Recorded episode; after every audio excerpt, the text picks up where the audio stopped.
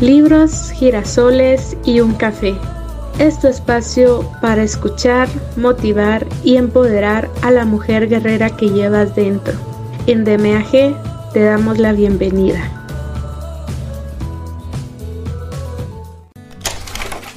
Hola y bienvenidas a este espacio. Les saluda de nuevo Maggie Pineda, su compañera de viaje. Hoy comenzamos con esta nueva aventura que se llama el arte de no amargarse la vida, de Rafael Santandriu. Te aseguro que será una transformación total en tu vida. Sin nada más que agregar, comencemos. El arte de no amargarse la vida. Las claves del cambio psicológico y la transformación personal. Escrito por Rafael Santandriu. El arte de no amargarse la vida. ¿Sufres de terribilitis? Rafael Santandreu explica que muchos de los problemas emocionales actuales son causa de una mala filosofía de vida. Con gran facilidad nos creemos deprimidos, ansiosos o muy desgraciados. El arte de no amargarse la vida cuenta que todos estos trastornos emocionales podrían calificarse de terribilitis, en nuestra sociedad tenemos muchas creencias que nos hacen ser infelices, como que si no tienes pareja eres desdichado o que hay que tener un puesto de trabajo muy importante para realizarse. Siguiendo la saga de los grandes libros de psicología para el gran público, Rafael Santandreu expone en esta obra un método práctico y claro, aunque completamente científico, para caminar hacia el cambio psicológico. Nuestro destino es convertirnos en personas más fuertes y felices, con anécdotas extraídas tanto de su consulta como de su historia personal. El autor nos muestra cómo transformarnos a nosotros mismos. De deprimidos, ansiosos o cascarrabias, podemos convertirnos en hombres y mujeres serenos, alegres y optimistas, con la ayuda de un terapeuta o por nosotros mismos. Dedicatoria. Dedicado a mi madre, María del Valle, una mujer excepcional y mi primera maestra de la felicidad. Prólogo. Después de más de 20 años de ejercicio profesional como médico de familia durante los cuales ha disminuido progresivamente la percepción de equilibrio emocional de la población, al tiempo que ha aumentado la prescripción de fármacos psicoactivos con dudosos beneficios y controvertida eficacia, tuve la oportunidad de conocer a Rafael Santandriu. Sin duda alguna, su trayectoria profesional, su labor docente y sus aportaciones e innovaciones conceptuales le convierten en uno de los referentes actuales de mayor prestigio para los médicos asistenciales en el campo de la salud mental. Su enfoque terapéutico es heredero, en parte de Albert Ellis, el padre de la terapia racional emotiva conductual. Sin embargo, su adaptación del mismo va más allá porque hace hincapié en la exploración de los pensamientos, convencionalismos y creencias irracionales que hemos adquirido a lo largo de nuestras vidas, que son causa de sufrimiento y frustración, y pueden desembocar a su vez en malestar emocional y en trastornos psíquicos como ansiedad y depresión. A lo largo del libro, enriquecidos con numerosos ejemplos de casos reales vividos por el propio autor, se avanza en el concepto de que nuestra percepción de la realidad está paradójicamente en función de cómo decidimos reaccionar, lo cual también es susceptible de ser modificado por nuestro pensamiento, nuestras emociones y conducta que decidimos exteriorizar. La singularidad de Santandreu radica en que ofrece las claves para volver a empezar sin profundizar necesariamente en el pasado del individuo, para lograr transformarnos, aceptar a los demás, ser mejores personas y en definitiva obtener una sensación predominante de felicidad. Como indica el autor, la vida no es fácil y está llena de retos y acontecimientos adversos que necesitan ser resueltos. La lectura de este libro nos empuja no solo a reflexionar, sino a pasar a la acción, aunque no sin esfuerzo, al tiempo que nos prepara para una vida futura más plena y gratificante. Deseo que el lector experimente el mismo entusiasmo que yo tuve al leer este libro, en cuya esencia creo que están las bases de una nueva era para el tratamiento de los trastornos emocionales y adaptativos. Doctor Manuel Borel Muñoz, especialista en medicina familiar y comunitaria, premio a la excelencia profesional del Colegio de Médicos de Barcelona en 2009. Primera parte las bases. Capítulo 1. Transformarse es posible. Apostando fuerte. Una fría mañana de invierno de 1940, un joven llamado Robert Capa guardó en la maleta su pequeña cámara compacta Leica, una montaña de carretes nuevos y algo de ropa. En el bolsillo derecho de su americana llevaba un pasaje para embarcar en un buque rumbo hacia la Segunda Guerra Mundial. Capa fue uno de los primeros fotógrafos de guerra de la historia del periodismo y un personaje maravilloso, bien parecido, simpático, bebedor, valiente y a ratos hasta romántico. A este neoyorquino nacido en Praga le iba la aventura. En el día de, cientos de miles de jovencísimos norteamericanos se apiñaban en las barcazas anfibias camino de la playa de Normandía el terror les acompañaba al son de los estadillos de las bombas de las defensas alemanas. Muchos vomitaban el desayuno en el interior de aquellas heladas tanquetas, pero nadie se quejaba por ello. Sus mentes no tenían tiempo para pensar en esas minucias. Entre aquellos chicos, Capa revisaba temblorosamente sus cámaras una y otra vez como si el ritual de trabajo pudiese acallar el ruido atronador de los cañonazos enemigos. Y de repente un golpe seco hizo temblar la tanqueta indicando que habían llegado a la orilla. Para entonces, el ruido de las bombas era tronador, pero el sargento a cargo de aquel pelotón gritó todavía más fuerte. ¡Fuera rápido! ¡Agrupación a 20 metros! ¡Ya! Y saltó al agua fusil en alto corriendo con el corazón bombeando a toda máquina. Los muchachos salieron tropezando con sus propias piernas, pero mantenían la mirada fija en la espalda de su superior. Lo peor sería perder al sargento, su única guía fiable en aquel infierno. La confusión era enorme pelotones a la carrera por doquier, gritos, explosiones. Capa iba tras ellos e hizo como los demás, tirarse sobre el suelo a unos 20 metros y clavar la mirada en el cojete del sargento. El bigotudo, veterano de 25 años, alzó de nuevo la voz para decir, otra vez, carrera de 20 metros y reagrupación. Ahora ya y como propulsado por muelles se lanzó duna arriba.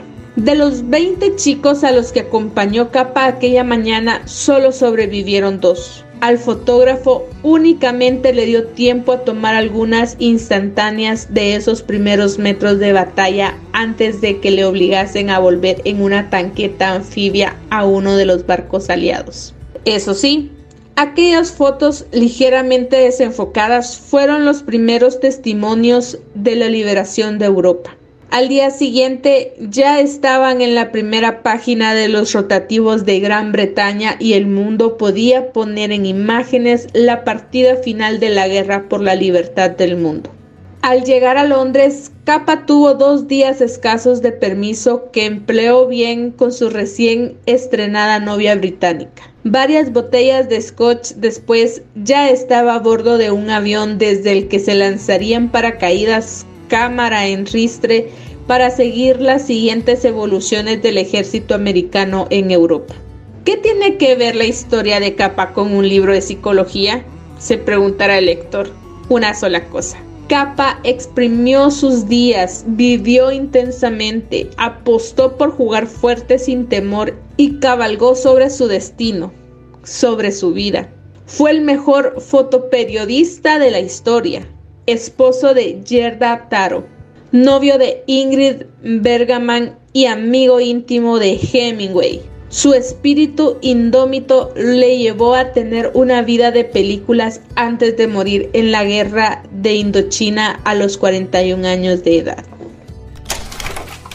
Una mente en forma, una vida emocionante. Capa es para mí un maestro de la vida. Hay muchos otros. El explorador Ernest Shacklet, el músico y escritor Boris Vian, el físico Stephen Hawking, el superhéroe Christopher Reeve. De algunos de ellos hablaré en este libro porque estos hombres y mujeres son buenos modelos a seguir.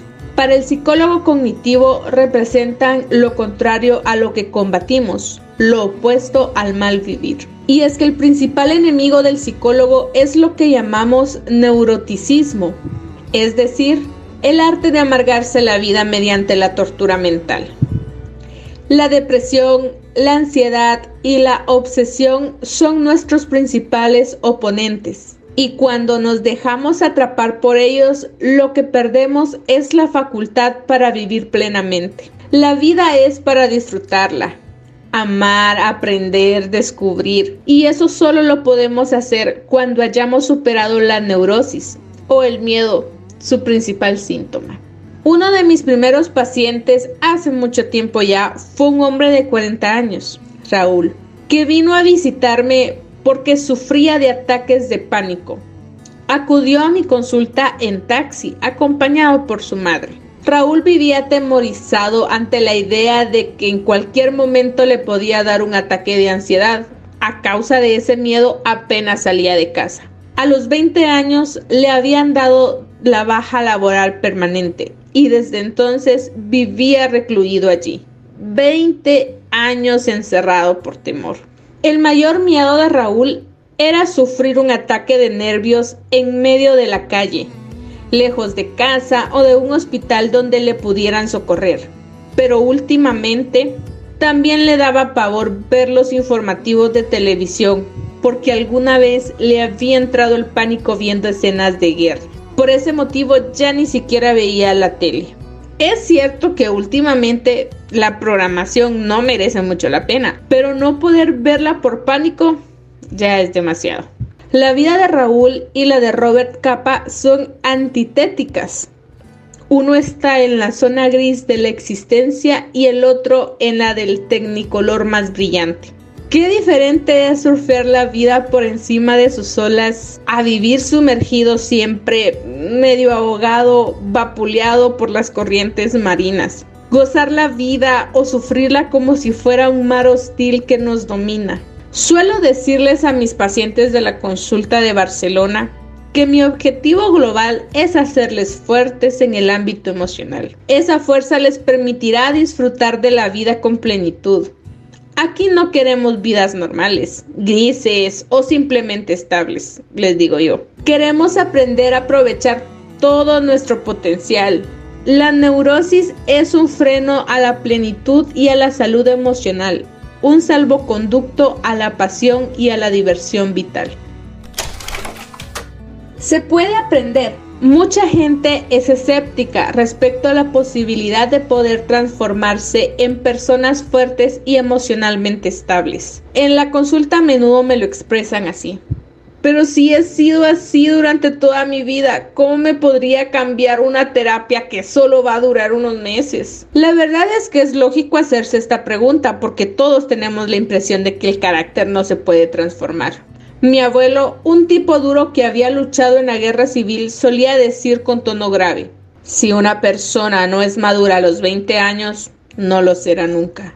Y en buena medida tenía razón, porque lo cierto es que no es habitual cambiar de forma radical, pero eso no significa que sea imposible. Hoy en día sabemos que con la guía adecuada no solo es posible, sino que todos, hasta el más vulnerable, puede conseguirlo. La psicología actual ha desarrollado métodos para ello. Y este es precisamente uno de mis primeros objetivos. Informar al lector que cambiar, transformarse a uno mismo en una persona sana a nivel emocional, sí es posible. Por supuesto que lo es. Tengo muchísimas pruebas que lo demuestran. entre ellas el cambio que han experimentado miles de personas yendo al psicólogo en todo el mundo. En realidad se trata de miles de pruebas, ya que cada uno de estos hombres y mujeres demuestra que es posible.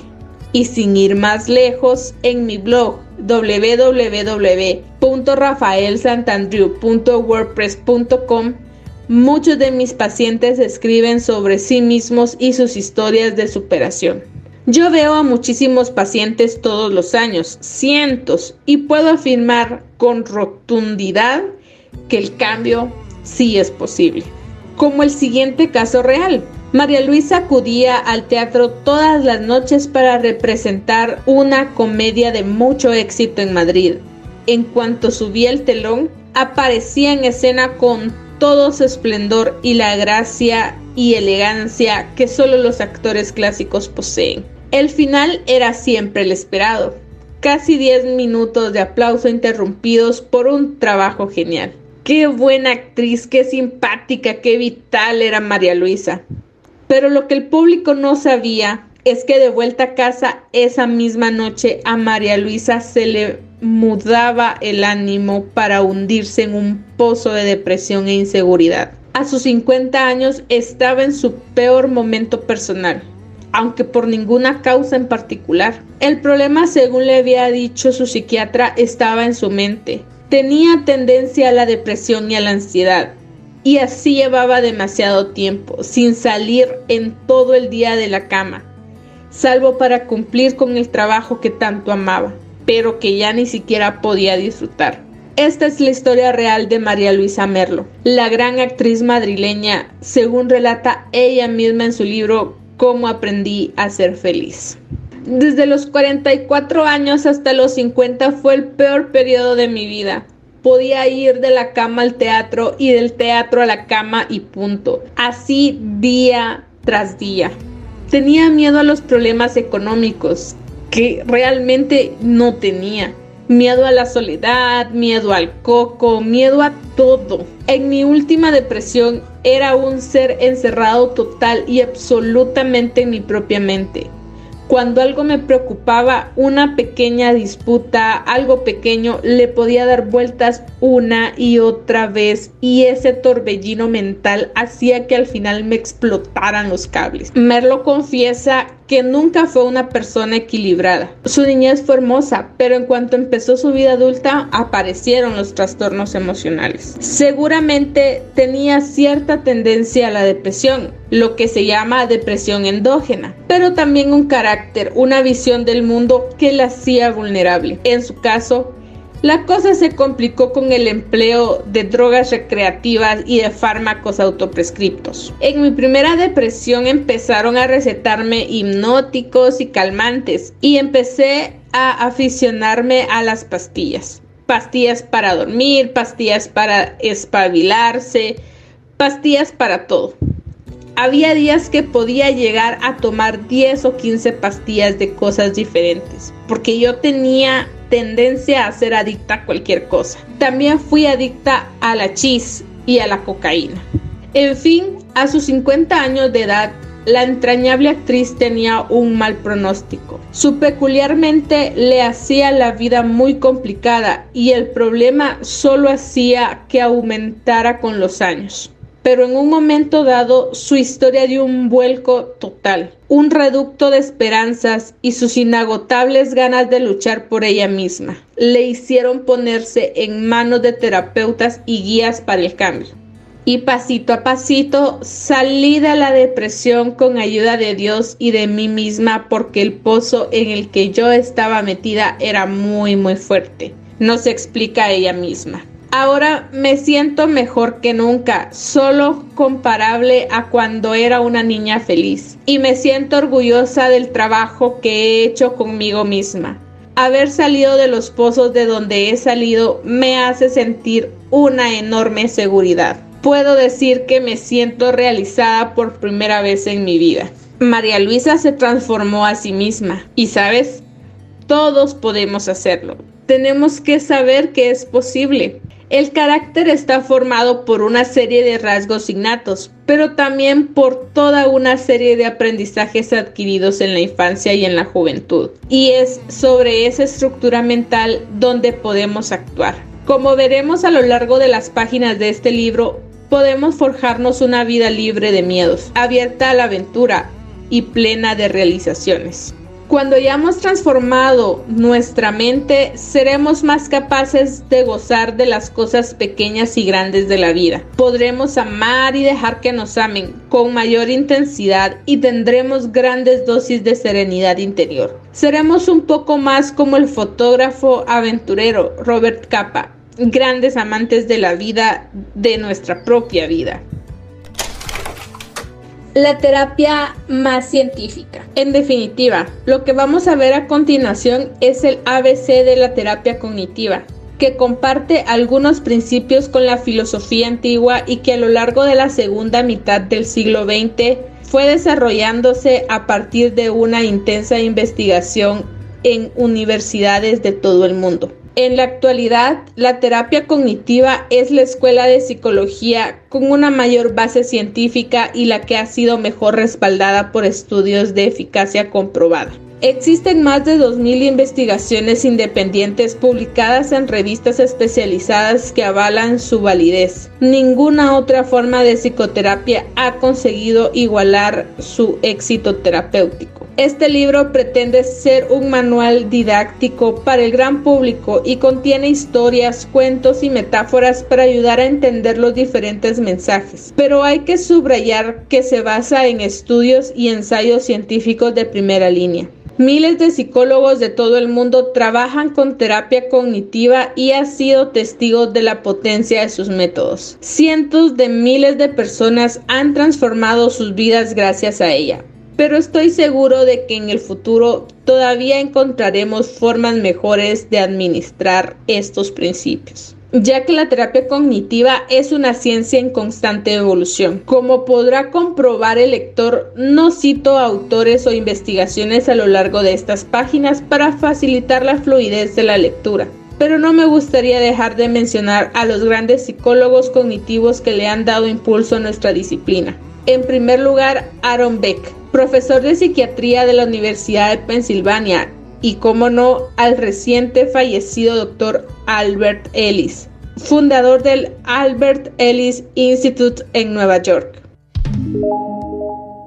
En este capítulo hemos aprendido que, número uno, cambiar es posible. Nos costará un esfuerzo continuado, pero se puede lograr. Número dos, Transformarse en alguien positivo es esencial para disfrutar de la vida. La fuerza emocional es el principal pasaporte para ir por el mundo. Capítulo 2. Piensa bien y te sentirás mejor. El joven Epícteto acarreaba varios bultos esquivando a los transeúntes que se cruzaban sin cesar por la vía magna de Roma, la principal calle comercial de la ciudad. Delante de él, su amo, Epafrodito, aceleraba el paso indiferente a las dificultades que su esclavo tenía para seguirle cargando como iba. Epafrodito estimaba a Epícteto, su joven sirviente, sobre todo por su increíble inteligencia. En cuanto se tropezó con él, siendo solo un niño en su ciudad natal, Hierápolis, en Turquía, se dio cuenta de que era un superdotado y quiso tenerlo entre sus esclavos. Ese mocoso de apenas cuatro años de edad leía y escribía en griego y en latín, y nadie le había enseñado. Había aprendido solo a base de leer rótulos en las tiendas y en los templos. Años después, ambos se trasladarían al centro del mundo, a Roma, la capital del imperio donde Epafrodito empezaría a medrar como comerciante de artículos de lujo. Aquella mañana, amo y sirviente se dirigían a la villa de Amalia Rulfa, una viuda millonaria que habitaba cerca del foro. Le llevaban unas muestras de ricos perfumes de Persia y telas de Oriente. Con tanto paquete, Epícteto apenas alcanzaba a ver por dónde andaba, y en ese momento se cruzaron dos chiquillos a la carrera. Uno de ellos se abalanzó sobre él y le hizo perder el equilibrio y cayó al suelo. Como en cámara lenta, Epícteto vio como el frasco del perfume más caro saltaba por los aires y describía una corta parábola para aterrizar encima de los adoquines. Crash, cristales rotos y salpicaduras de perfume sobre sus ropas. El tiempo se detuvo unos instantes. De repente, un ruido seco y un escosor tremendo en su muslo izquierdo le devolvieron a la realidad. Su amo Epafrodito le estaba golpeando con su duro bastón de roble. Toma, bandido, así aprenderás a ser más cuidadoso, le gritaba lleno de cólera mientras le pegaba una y otra vez en la misma pierna. Epafrodito estimaba sinceramente a su sirviente. De hecho, le pagaba una cara educación en una academia de filosofía, pero tenía un legendario carácter irascible e impulsivo. De hecho, el joven Epícteto como mano derecha le servía de freno en la mayor parte de sus discusiones con proveedores y clientes. Pero cuando su ira se descargaba sobre él, ya no tenía quien le protegiera. De todas formas, en la antigua Roma no era noticia que un amo golpease sádicamente a su esclavo simplemente porque era de su propiedad. Sin embargo, aquella mañana sí se formó un corro en torno a los dos hombres, pero por una razón completamente inusual, para asombro de todos los que contemplaban la escena, el joven sirviente no abría la boca para quejarse ni expresar ningún dolor. Simplemente miraba a su amo con aire de indiferencia, cosa que aún enfurecía más a su señor. ¿No te duele, insolente? Pues ahí tienes doble ración, gritó el comerciante pegándole tan fuerte que ya estaba sudando a mares. Epícteto seguía sin inmutarse hasta que finalmente abrió la boca para decir Cuidado, señor, que si sigue así vas a romper a vuestro bastón. Epícteto, el protagonista de nuestra historia, vivió entre los años 55 y 135 de nuestra era. Fue esclavo durante toda su niñez y obtuvo su libertad gracias a sus prodigiosas dotes para la filosofía. De hecho, se convertiría en uno de los intelectuales más prestigiosos de su momento, con una fama muy superior a la de Platón, tanto entre romanos como griegos. Posteriormente, la historia también le ha hecho justicia y hoy en día es considerado uno de los grandes filósofos de todos los tiempos. Sus ideas han dejado huella en muchas de las corrientes de pensamiento que conocemos en la actualidad, incluido el cristianismo. Epícteto no dejó escritos, pero sus discípulos recogieron sus palabras que hoy podemos encontrar en dos libros el Enquiridión y los discursos. Se han inventado muchas leyendas acerca de la vida de este filósofo y una de las más conocidas es esta que he relatado. La fantasía popular explica que fue así como adquirió la cojera que le caracterizaba. Evidentemente, esta historia es una exageración que intenta resumir la filosofía de Pícteto, aunque no acierta a hacerlo. La fábula nos hace creer que el filósofo había llegado a controlar completamente sus emociones, pero esa no era su intención ni mucho menos, ni lo pretendía, ni eso tiene que ver con sus enseñanzas. Epícteto enseñaba a tener fuerza emocional, lo cual no significa no sentir emociones negativas, sino no sentir emociones negativas exageradas. Y eso es lo que vamos a aprender en este manual. A través de ese control mental Pese a sentir dolor, pena o irritación, los individuos adquieren una confianza en sí mismos que les permite disfrutar de las maravillosas posibilidades que ofrece la vida. Si el mensaje principal de este libro es que todos, sí, todos podemos aprender a ser más fuertes y equilibrados a nivel emocional, el segundo es que este aprendizaje se lleva a cabo transformando nuestra manera de pensar, nuestra filosofía personal, nuestro diálogo interno, de una forma parecida a lo que hace 20 siglos intuyó Epícteto. Y es que, como decía el filósofo, no nos afecta lo que nos sucede, sino lo que nos decimos sobre lo que nos sucede. Miles de años más tarde, en pleno siglo XX, la revolución cognitiva propulsada por grandes psicólogos y psiquiatras como Aaron Beck y Albert Ellis, ha permitido que cientos de miles de personas en todo el mundo transformen su mente. Tú puedes sumarte a ellos. Veámoslo con más detalle. El origen de las emociones. Las personas solemos tener la impresión de que los hechos externos, lo que nos sucede, impacta sobre nuestras vidas produciendo emociones, ya sea la rabia o satisfacción, alegría o tristeza. Existiría según esta idea una asociación directa entre suceso y emoción. Por ejemplo, si mi esposa me abandona, me sentiré triste. Si alguien me insulta, me sentiré ofendido. Tenemos la percepción de que hay una relación lineal de causa y efecto entre hechos y emociones que podría seguir el siguiente esquema. Hechos externos. Un abandono, la amenaza de despido de mi jefe o el insulto de mi vecino. Efecto emocional, depresión, ansiedad o ira.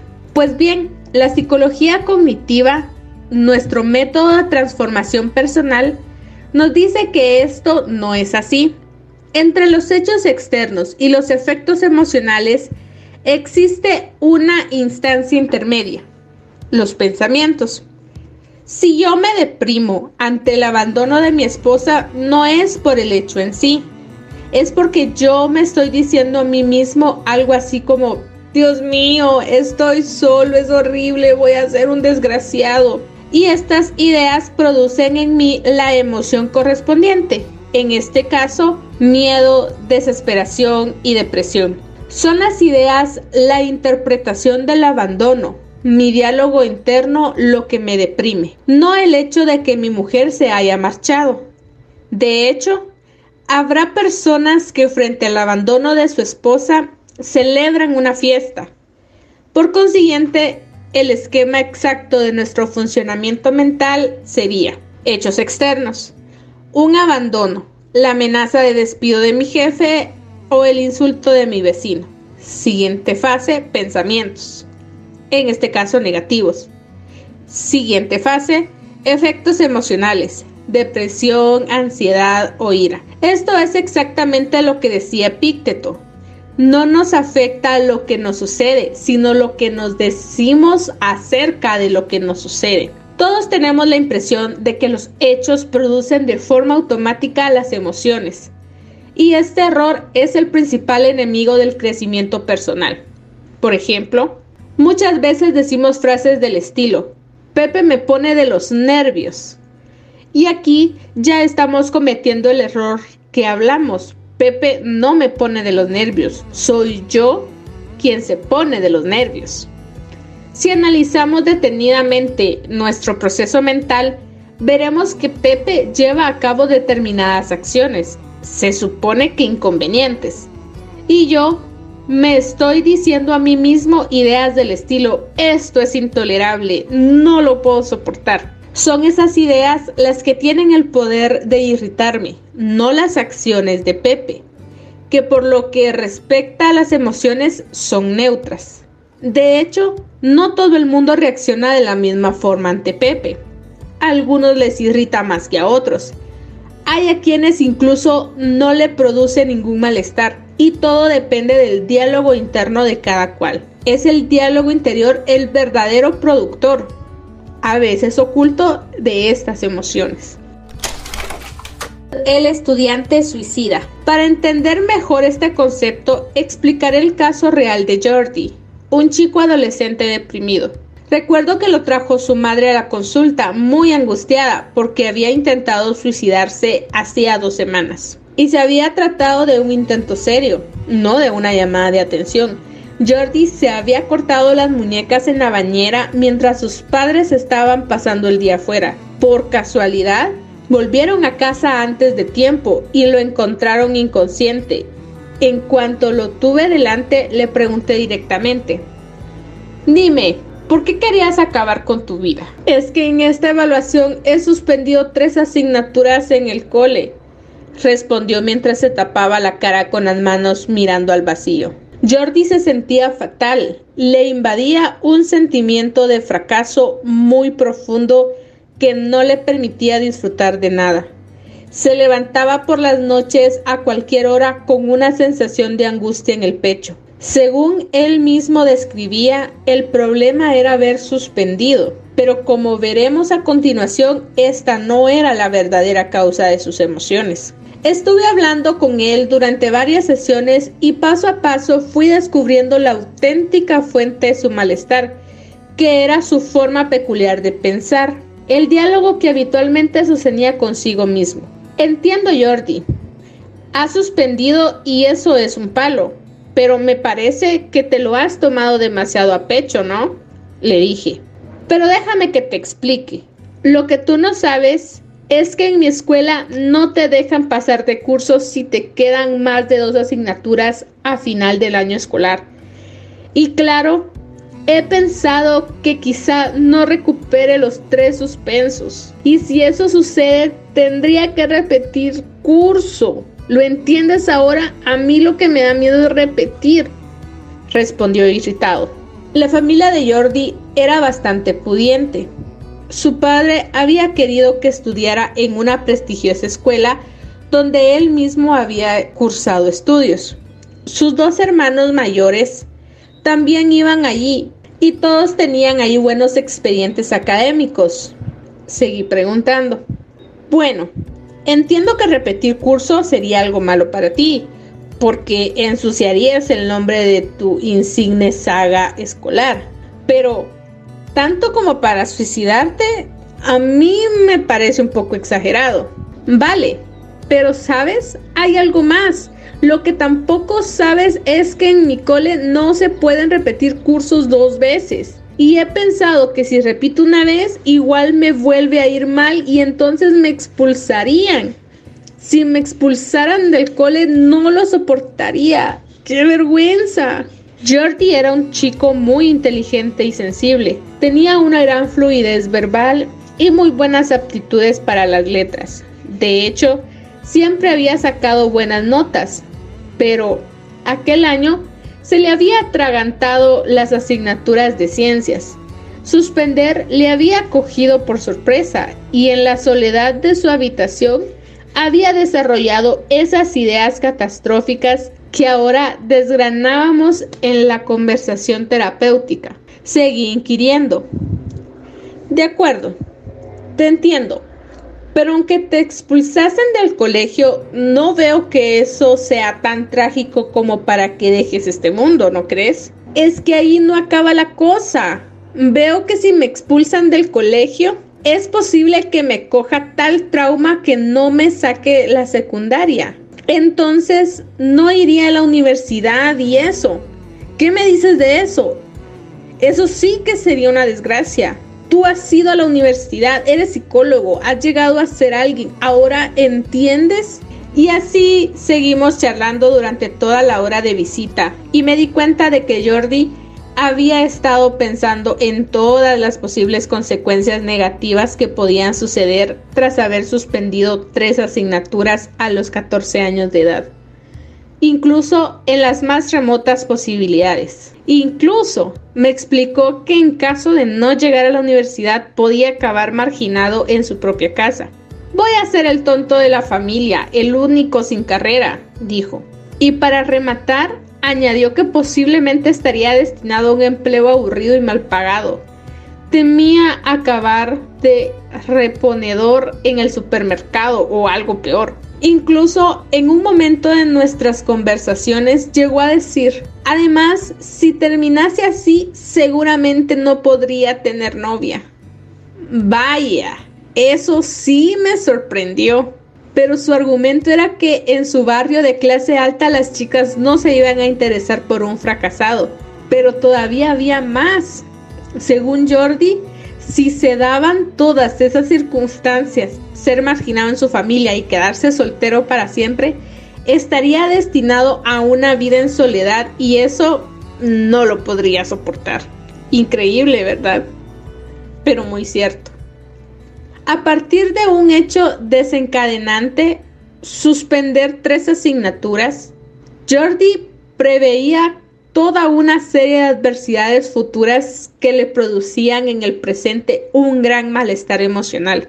Queda claro que su infelicidad venía causada por su cabeza, por su cadena de pensamientos catastróficos. De hecho, otros muchos chicos de su misma clase no se deprimían en absoluto por suspender tres o más asignaturas. El responsable de esa diferencia emocional estaba claramente en su diálogo interno. Por supuesto, el trabajo terapéutico con Jordi, incluso revisar cada una de esas ideas exageradas y catastróficas, en pocas semanas había dejado de creer en ellas y encaraba todo el asunto de los estudios de una forma mucho más relajada y por supuesto efectiva. A modo de anécdota, diré que sobre todo Jordi había aprendido esa filosofía tremendista de su madre. Cuando tenía 7 u 8 años, su madre empezó a ejercer una presión ridícula sobre su hijo, con la intención de prevenir que se volviese vago. Cuando regresaban del colegio a casa, ella siempre le preguntaba cómo le había ido en la escuela, si tenía deberes y demás. Y al terminar con esas preguntas le decía, Jordi, tienes que estudiar mucho, porque si no lo haces acabarás como ese mendigo que se pone a la puerta de la iglesia. Si no te espabilas, te espera eso. La vida es así. El hombre, qué animal tan irracional. Efectivamente, los psicólogos cognitivos sabemos que detrás de cada emoción negativa exagerada, sí, siempre, existe un pensamiento catastrófico. Las personas que se perturban fácilmente tienen día sí, día también ese tipo de pensamientos y se los creen a pie juntillas. Por el contrario, las personas fuertes huyen de ese diálogo negativo como de la peste. Después de décadas estudiando ese tipo de ideas negativas, les hemos puesto un nombre didáctico que las define muy bien. Las llamamos creencias irracionales. Estas creencias irracionales, como las de Jordi, el suicida estudiantil, se caracterizan por, número uno, ser falsas o por lo menos exageradas. Número dos, ser inútiles. No ayudan a resolver para nada el problema. Y número 3, producen malestar emocional. Veamos con un poco de detalle estas tres características. En primer lugar, las creencias irracionales son falsas y a muchos niveles, pero pese a ello la persona las defiende podríamos decir que toda la ciencia está en contra de ellas y al sostenerlas prácticamente un tipo de lógica supersticiosa. En los momentos en los que las empleamos nos enfrentamos a todas las ciencias. La biología, la economía, la filosofía, la medicina, la estadística, solo por poner un ejemplo. Por otro lado, las ideas que nos presentaba Jordi van en contra de las leyes de la estadística. ¿Cuántas personas habrá que, tras haber suspendido tres asignaturas en cualquier colegio de España, han tenido una cadena de eventos negativos como los que describía el muchacho. Un porcentaje muy pequeño del total, muy efímero. Sin embargo, él daba por hecho que algo así le iba a suceder. No superar la secundaria, ser marginado por ello, no encontrar novia a consecuencia de todo eso y vivir en soledad. Una cadena de desastres muy improbables. En segundo lugar, las creencias irracionales también son inútiles. No nos ayudan a superar las adversidades. De hecho, Jordi había optado por suicidarse. El paradigma de la huida frente a los problemas. Pensar exageradamente Anticipar situaciones negativas tremendistas nunca es una buena estrategia de resolución de problemas. Cada situación merece una ponderación adecuada, lo más realista posible. Y eso nos ayudará a resolver cada situación de la vida. Deprimirse, estresarse, llenarse de rabia son actitudes que no contribuyen en nada al éxito. Y es que a nivel práctico, cuando sostenemos ideas irracionales y emociones exageradas, Suele pasarnos que intentamos matar moscas a cañonazos, esto es, aplicamos soluciones exageradas a problemas pequeños y el remedio acaba siendo peor que la enfermedad. Destrozamos la casa y la mosca sigue aleteando alegremente. Y por último, las creencias irracionales producen mucho malestar emocional, gratuito y absurdo. En los casos extremos, el catastrofismo nos puede llegar a meter en un mundo horroroso que solo cabe en una mente fantasiosa, pero que no existe en la realidad. Hay personas que viven cada semana anticipando tantos desastres que pierden la salud, no solo mental, sino también física. Muchos casos de fibromialgia y dolor crónico se debe a esas estructuras psíquicas que acaban agotando el cuerpo como si éste hubiese estado internado en un campo de concentración nazi. En ese sentido, la vida es mucho más sencilla, pero para la persona que sostiene creencias irracionales, la vida es muy complicada, increíblemente difícil, como en el caso de Jordi, complicada y dolorosa. Generalmente, la fuerza emocional, el buen diálogo interior, se aprende en la infancia, así como Jordi aprendió a hacer terrible toda su situación debido a la influencia de su madre las personas más fuertes y sanas obtuvieron la cordura de sus padres. Sin embargo, lo esencial es que en cualquier momento, a cualquier edad, todos podemos cambiar nuestra modalidad de pensamientos para hacerla más positiva y constructiva. Todos podemos reeducarnos para la calma y la felicidad. Y lo veremos a continuación. En este capítulo hemos aprendido que, número uno, las emociones solo son posibles a partir de determinados pensamientos. Número dos, la clave para el cambio está en aprender a pensar de una forma más eficaz. Número 3. La principal distorsión cognitiva consiste en tomarse toda la tremenda y anticipar desgracias. Y número 4. Las creencias irracionales son falsas, inútiles y nos hacen sufrir. Capítulo 3. Basta de dramatizar. Una persona me llamó un día por teléfono y me dijo, necesito verle urgentemente, estoy fatal, estoy a punto de dejarlo todo y volverme a casa con mis padres, ya no aguanto más. Eva era una chica de 25 años, profesora de educación infantil y se había trasladado a Barcelona por trabajo dos años atrás. Le di cita lo antes que pude. Al día siguiente, cuando la tuve delante de mí, me explicó lo siguiente. Sé que lo tengo todo, un trabajo que me gusta, un novio que me quiere, soy guapa, me gusta la música, la moda, pero lo que me ha arruinado la vida es la altura.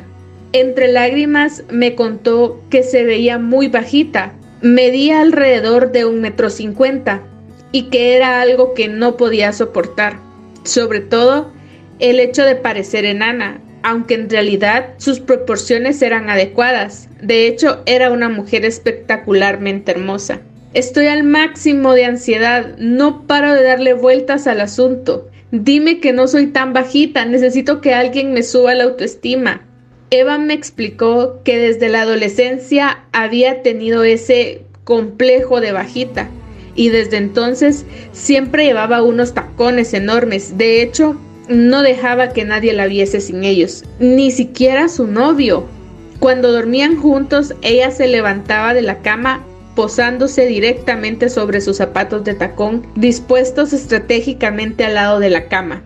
Su miedo a que la viesen con su altura real era tan grande que a los 16 años se inventó una enfermedad para no tener que ir a la playa. Le había dicho a todo el mundo que era alérgica al sol y desde entonces no había vuelto al mar. Cuando caminó por la calle evito mirarme en los escaparates porque no soporto ver mi reflejo y darme cuenta de lo pequeña que soy. En el colegio donde enseño paso mucha vergüenza cuando agrupamos a los niños en filas. Muchos son más altos que yo.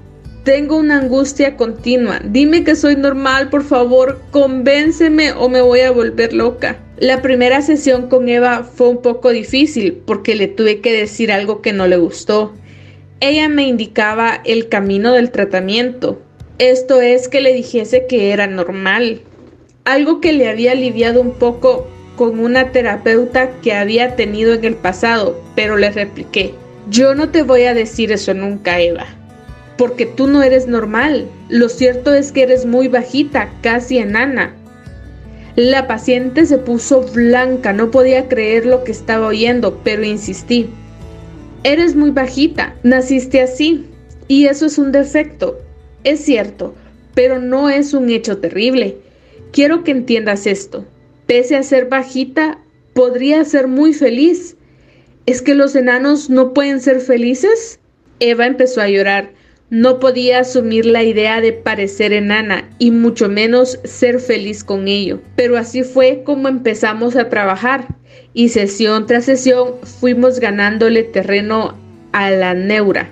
Unos dos meses después, Eva ya se encontraba mucho mejor. Ya no estaba todo el día pensando en su altura, solo esporádicamente, pero un buen día llegó a la consulta y dijo, Sabes, Rafael, creo que ya estoy curada del todo. Sí, fantástico. ¿Por qué estás tan segura?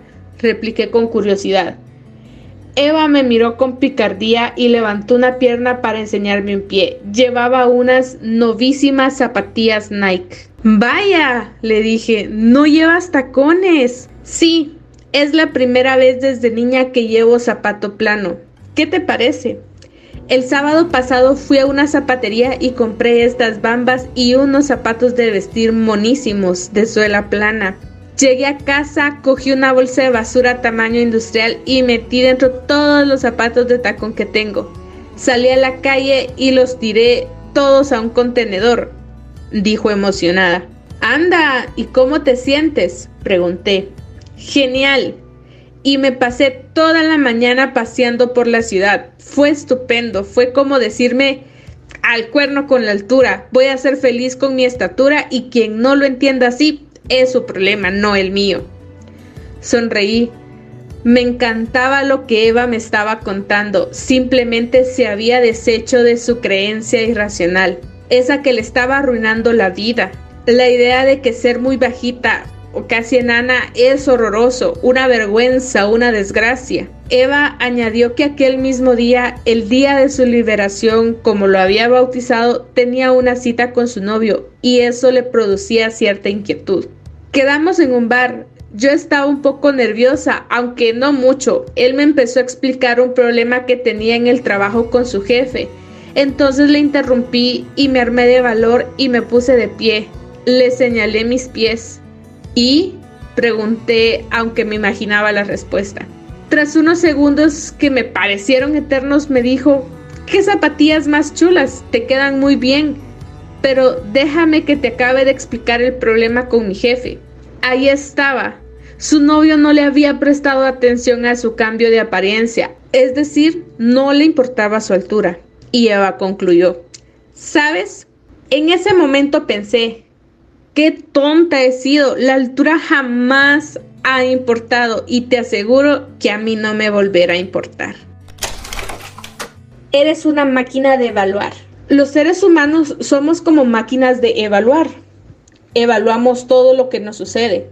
Nos tomamos un café y mientras lo saboreamos, un rincón de nuestro cerebro está preguntándose, ¿está bueno?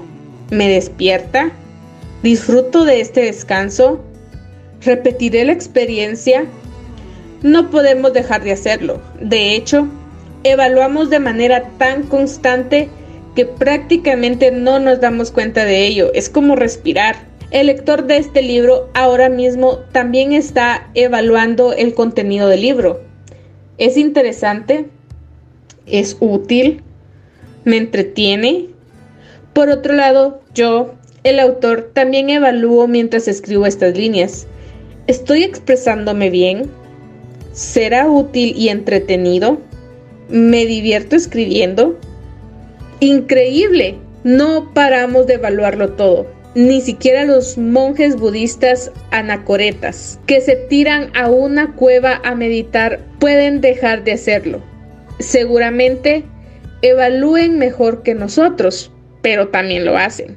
Esta valoración, en definitiva, busca determinar si los eventos son buenos o malos para nosotros, si son beneficiosos o perjudiciales. Pues bien, esta evaluación es crucial para nuestra salud mental. Como veremos a continuación, de la calidad de esta evaluación depende nuestra fuerza o nuestra vulnerabilidad. Muchas veces en mi consulta de Barcelona les hablo a mis pacientes de lo que yo llamo la línea de evaluación de las cosas de la vida. Les explico que la evaluación que acabo de describir está en una especie de línea o continuo donde se sitúa todo lo que nos sucede o nos podría suceder. Y el comienzo de la línea es genial. El siguiente punto, muy bueno. El siguiente bueno. El punto medio normal. El siguiente malo. El siguiente muy malo. Y el último terrible. En realidad, las posibilidades de evaluación son inagotables. Un hecho determinado podría ser muy malo o poquito más malo. Un poquito más, más malo. Y así hasta el infinito. Pero lo interesante para nosotros son básicamente los límites, los puntos donde se acaba la evaluación, el genial y el terrible. Hay que aclarar que estos términos, bueno, malo, genial o terrible, son solo formas de hablar, representaciones esquemáticas y podríamos usar otros términos, positivo, negativo, fabuloso, desastroso, pero vayamos a las definiciones del inicio y del final de la escala genial y terrible. ¿Qué significan esos términos? Cuando decimos que determinado evento es terrible o sería terrible si sucediese, queremos decir que, número uno, no podemos ser feliz. Número dos, no debería haber sucedido. Y número tres, no lo puedo soportar. En el otro extremo, cuando decimos que algo es genial o si sucediese sería genial, significa que seguro que voy a ser feliz para siempre. Y este es otro de los principales mensajes de este libro. Las personas más vulnerables a nivel emocional tienden a evaluar todo lo que les sucede o lo que podría sucederles. En el peor extremo, terrible. De hecho, cuando los pacientes me piden un diagnóstico, no les digo que tienen depresión o lo que sea. Yo les suelo contestar, tienes una enfermedad llamada terriblitis. Efectivamente, hemos llegado al punto crucial de este libro y de la psicología en general, la terribilitis. La terribilitis es la madre de todos los trastornos emocionales. Vamos a explicarlo con más detalle porque de la correcta comprensión de este concepto dependerá nuestra transformación en personas emocionalmente sanas y fuertes. No lo puedo soportar, lo crea o no el lector, hoy en día acuden muchas chicas jóvenes a mi consulta complejadas por tener los pechos pequeños. Cada vez más jovencitas de 14 o 15 años y una buena parte de ellas ni siquiera los tiene realmente pequeños. Vienen y me dicen que necesitan implantarse prótesis, pero que sus padres se niegan a pagar la operación. Esas muchachas lo pasan realmente mal porque se sienten inferiores con un defecto insoportable que les impide llevar una vida normal. En otras palabras, califican el hecho de tener poco pecho de terrible, lo cual significa así no puedo ser feliz. Una vez más, sufren de terribilitis. Básicamente, mi trabajo consiste en enseñarles a estas inteligentes muchachas, aunque un punto irracionales, que esa evaluación es claramente exagerada, incluso totalmente falsa. Y no me refiero a que tengan los pechos pequeños o no. Me refiero a la creencia irracional que dice tener los pechos pequeños es un hecho nefasto que te condena a la infelicidad. Porque lo que castiga realmente las mentes de estas personas es terribilizar sus carencias, las tengan realmente o no. En la línea de evaluación de las cosas de la vida podríamos valorar el hecho de tener mamas pequeñas como un poco malo, pero nunca como terrible. Eso significa a nivel emocional que ese defecto puede disgustarnos un poco, pero no tiene por qué llenarnos de ansiedad, tristeza o vergüenza. En el siguiente esquema, nuevamente se encuentra la línea sobre la valoración. Comenzamos desde genial, muy bueno, bueno, en el intermedio normal, luego malo, muy malo y terrible. Si creemos que tener los pechos pequeños es un poco malo, la emoción será de disgusto moderado, pasando se podría decir de la mitad de lo normal. Pero si juzgamos que tener los pechos pequeños es terrible, la emoción será de ansiedad y depresión, es decir, estamos apuntando a la última valoración de la línea, que sería terrible. Cuando nos habituamos a evaluar de una forma más exacta, realista y positiva, nuestras emociones se vuelven mucho más serenas, porque recordemos, las emociones que sentimos son siempre producto de nuestros pensamientos o evaluaciones. Ahí está el kit de la cuestión. Yo jamás discuto con esas adolescentes acomplejadas sobre el hecho de si tienen o no los pechos pequeños. Eso me da igual. Lo esencial es que no importa tanto como los tengan. En el momento exacto en que lo comprenden, dejan de sentirse tan mal por ello se curan cuando en su interior se llegan a decir, aunque los tuviese demasiado pequeños, podría disfrutar de la vida. Efectivamente, las personas mentalmente fuertes tienen mucho cuidado de no dramatizar jamás sobre las posibilidades negativas de su vida. Y allí está la fuente de su fortaleza. Están convencidas de que la mayor parte de las adversidades no son ni muy malas ni terribles, ese convencimiento profundo es lo que las mantiene en calma. Ese es su secreto. Por lo tanto, en terapia cognitiva enseñamos a las personas a evaluar lo que les sucede o les podría suceder con criterios, como por ejemplo, objetivos, con sana comparación, abiertos al mundo, constructivos, con una mínima conciencia filosófica. Objetividad emocional.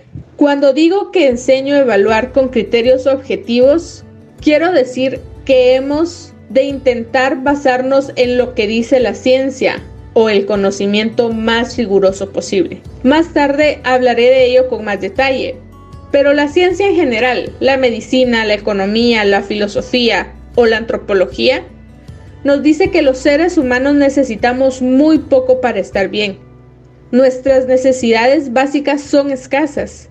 En ese sentido, suelo decirles a mis pacientes frases del estilo como, cuando leo libros de biología, siempre me dicen que las necesidades básicas de las personas son agua, sales, minerales, etc.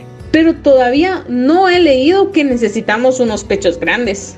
Pero las personas obsesionadas con tener los pechos medianos o grandes creen que ellas sí los necesitan por cualquier peregrina razón que no convence a nadie, salvo a ellas mismas. Y ese no es un criterio objetivo. En segundo lugar, la sana comparación es una condición esencial para poder evaluar con mayor corrección y tener una mente más saludable.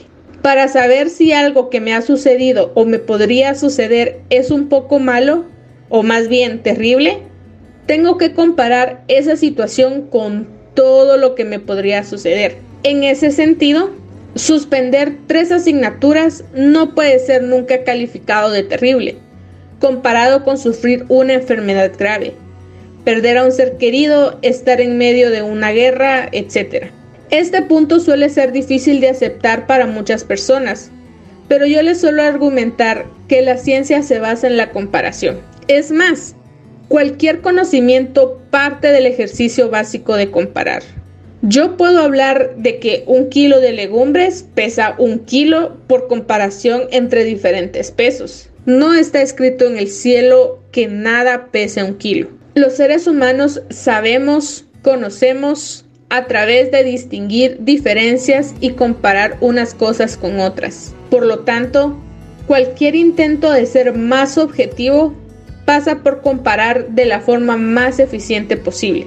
Si queremos saber, hay que compararlas.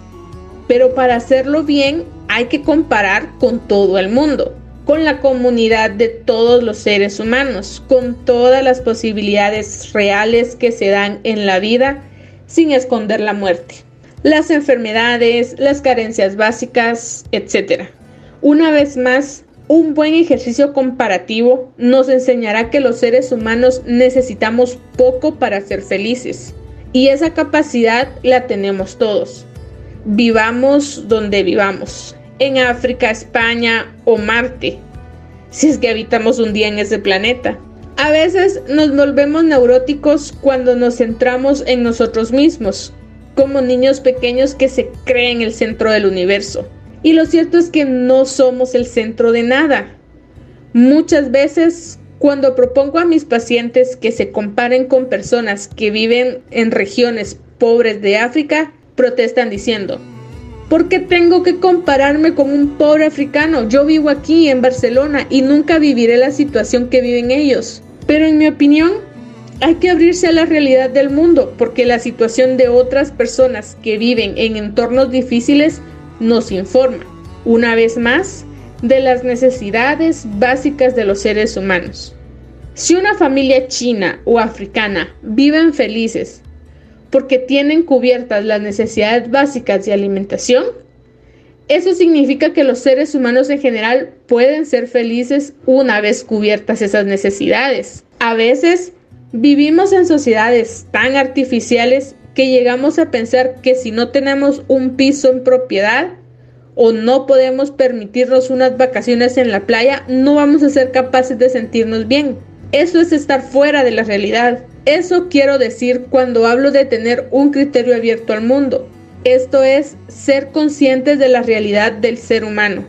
La realidad de África es también la nuestra. Calificar de terrible todas las cosas negativas que nos suceden no es nada constructivo, porque esa calificación conlleva un descalabro emocional que nos ayuda a resolver las situaciones. Por lo tanto, lo más constructivo, lo más funcional es intentar calificar lo que nos sucede en la zona central de la línea de evaluación de las cosas de la vida. Es decir, si en la línea iniciamos con genial, muy bueno, bueno, normal, que es la mitad, luego seguimos con malo, muy malo y terrible, la banda de evaluación constructiva debería estar en el punto medio, es decir, entre bueno, normal y malo, pero nada totalmente genial ni nada totalmente terrible. Aquí debería hacer una apreciación importante. Intentar calificar los sucesos negativos como sufrir un robo o perder el trabajo como algo normal o inocuos o incluso como buenos sería tan errado y antinatural como terribilizar e incluso peor. Por ejemplo, si mi teléfono móvil se cae al suelo y se rompe, nunca podría calificar ese hecho de normal, ni mucho menos bueno. Esa mirada ingenua de la vida sería poco conveniente y funcional, porque no pondría en marcha mis recursos para evitar los sucesos negativos. De lo que hablamos aquí es de evaluar en su justa medida, lo que sucede es que la mayor parte de las veces las adversidades no son tan malas como imaginamos. Y es que es conveniente desarrollar una buena conciencia filosófica en la vida. Yo creo que todos los adultos tenemos una filosofía vital determinada. Es decir, somos filósofos por naturaleza, lo queramos o no. Una chica que acude a discotecas, after hours, toma drogas y se gasta todo el dinero en ropa, tiene una filosofía determinada de la vida. Y si la interrogamos bien, nos lo explicará. Un ejecutivo que dedica todo su tiempo a trabajar también tiene sus propios valores que le empujan a obrar así. Revisar nuestro sistema de valores, nuestras creencias más básicas acerca de lo que vale la pena o no, es un ejercicio muy sano porque es posible que nuestra filosofía nos esté haciendo la vida imposible. Una regla para medir. En una ocasión vi un documental sobre un hombre llamado Francisco Feria. Se puede ver en YouTube. Este viudo de 50 años de edad vive solo en Madrid y eso no sería noticia si no fuese porque es sordo ciego. Es decir, ni oye, ni ve, ni puede hablar. La única comunicación que tiene Paquito con el mundo es el contacto físico. Él no sabe si hay alguien en la habitación si no le tocan. Cuando entra en el ajetreado bar que hay al lado de la 11 en Madrid, entra en un lugar en completo silencio, vacío de formas visibles. Para él el mundo siempre es así. Pero a través del tacto ha aprendido a comunicarse, domina el lenguaje dactilográfico es decir, por signos de contacto sobre la mano, y lleva una vida prácticamente normal. En el documental, Paquito nos explica su experiencia con la ayuda de una traductora y nos dice lo siguiente. Yo ya tengo asumido que mi vida es así, y no pasa nada, soy feliz. Yo nunca estoy triste. Bueno, a veces, pero en los pocos momentos de tristeza que tengo, intento salirme de ella. Intento disfrutar de las cosas, de la gente. Intento buscar siempre situaciones de felicidad y estar a gusto. Como Paquito, existen 6 mil personas en España que son ciegas, sordas y mudas. Los casos que yo conozco son felices, aunque su vida no siempre es fácil. Tienen muchos impedimentos para llevar una vida normal, pero se la suelen arreglar para llevar a cabo proyectos valiosos para ellos mismos y para los demás. Las personas como Paquito nos enseñan una importante lección, que consiste en tener el suficiente criterio para saber si cualquier suceso es más o menos malo, respondiendo a la siguiente pregunta. ¿En qué medida esto que me ha pasado o que me podría pasar me impide llevar a cabo acciones valiosas por mí o por los demás? En mi opinión, este es el criterio acertado, el criterio más objetivo y constructivo. Por ejemplo, perder un empleo. ¿En qué medida me lo impediría? ¿Poco? Entonces, por chocante que nos pueda parecer, perder el empleo nunca puede ser una adversidad importante. ¿Hay algo terrible? Hemos hablado de Paquito, el sordociego de Madrid que se niega a calificar su situación de terrible. Como él, hay tantos otros enfermos impedidos que escogen aprovechar su vida haciendo algo positivo hasta el mismo día de su muerte. Suceda lo que suceda. Esas personas nos enseñan que todos tenemos esa opción y esa es la puerta que nos permitirá disfrutar de la vida, incluso en situaciones comprometidas. Nosotros los psicólogos cognitivos estamos convencidos de que esa es la mejor opción, la que nos convertirá en personas más fuertes a nivel emocional. Entonces, en este capítulo hemos aprendido que, número uno, si nos detenemos a pensar sobre la realidad, nos damos cuenta de que muchas veces exageramos la relevancia de las adversidades. Número dos, esa exageración tiene consecuencias emocionales nocivas. Número 3. Aprender a evaluar lo que nos sucede con realismo y objetividad nos hace más fuertes y tranquilos. Y número 4. Uno de los mejores criterios para saber si algo es un poco malo o muy malo es preguntarse en qué medida eso me impide hacer cosas valiosas en mi vida. Y así es como finalizamos este capítulo extraordinario del libro El arte de no amargarse la vida de Rafael Santandreu. Como ven, tendrán los siguientes días para analizar y reflexionar todo lo que hemos aprendido hoy. Nos vemos la próxima semana para una siguiente dosis de este su espacio, libros, girasoles y un café. Un abrazo y hasta pronto.